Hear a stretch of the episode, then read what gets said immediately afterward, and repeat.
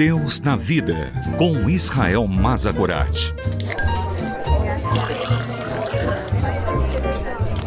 Olá, eu sou Israel. Sente-se, pegue o seu café e vamos conversar sobre Deus e sobre a vida, sobre a fé e sobre as nossas dúvidas.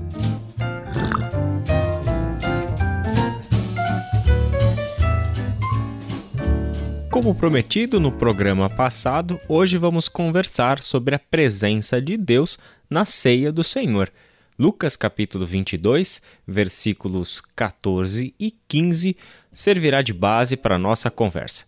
Quando chegou a hora, Jesus e os seus apóstolos reclinaram-se à mesa, e lhes disse: Desejei ansiosamente comer esta Páscoa com vocês antes de sofrer, pois eu lhes digo: não comerei dela novamente até que se cumpra no reino de Deus.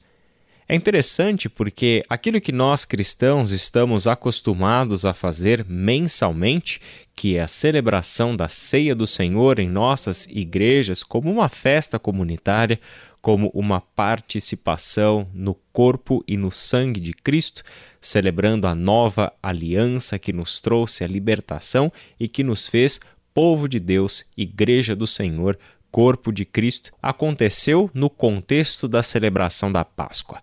A Páscoa, como nós já aprendemos, acontece no livro do Êxodo como um dia memorial, uma grande festa do povo de Deus para relembrar de geração em geração o ato libertador de Deus em favor do seu povo. Deus ali se dava a conhecer como o Deus que não tolera a escravidão, o Deus que não tolera que seres humanos usem de poder e autoridade para escravizarem aqueles que ele criou, conforme a sua imagem e a sua semelhança.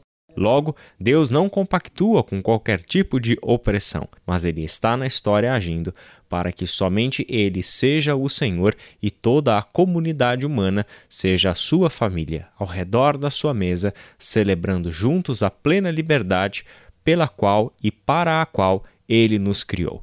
Assim, quando Jesus desenvolve o seu ministério, tudo o que ele fez apontou para este momento, o momento em que ele entregaria a sua vida como servo sofredor, entregaria sua vida como sacrifício, para que todos aqueles que nele crescem recebessem o dom da vida eterna, passassem a viver agora não mais no horizonte dos reinos deste mundo, mas passassem a viver no horizonte do reino de Deus, seu domínio, seu poder e sua ação a formar uma família para si. Por isso, esse é o cenário da Páscoa. O cenário da Páscoa é cenário de libertação, é cenário de festa.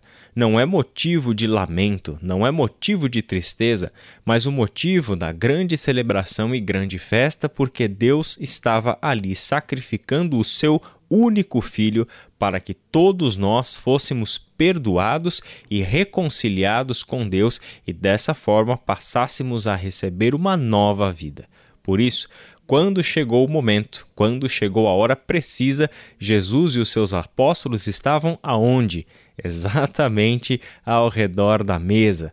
Reclinaram-se à mesa e, naquele momento decisivo, aquele momento que preparava a história para atingir o seu clímax, Jesus disse: Desejei ansiosamente comer esta Páscoa com vocês antes de sofrer.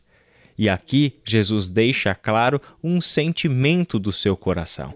Desejei comer ansiosamente não significa simplesmente que ao longo do seu ministério Jesus queria chegar neste momento. Não, nós estamos ouvindo falar do Deus Criador dos céus e da terra que veio viver entre nós.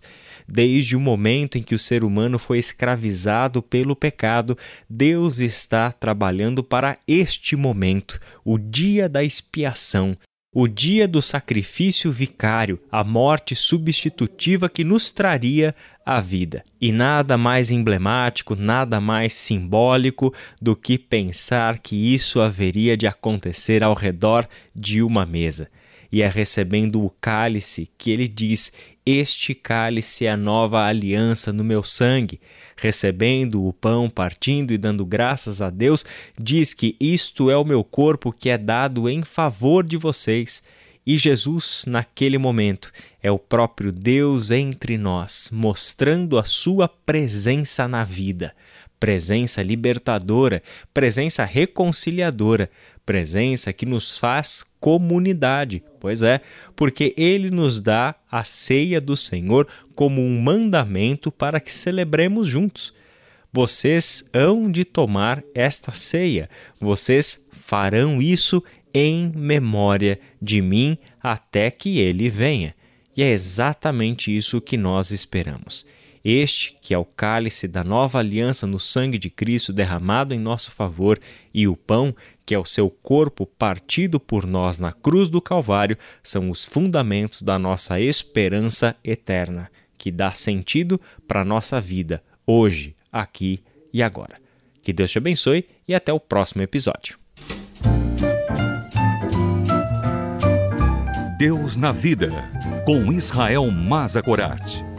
Para ouvir novamente, acesse transmundial.org.br.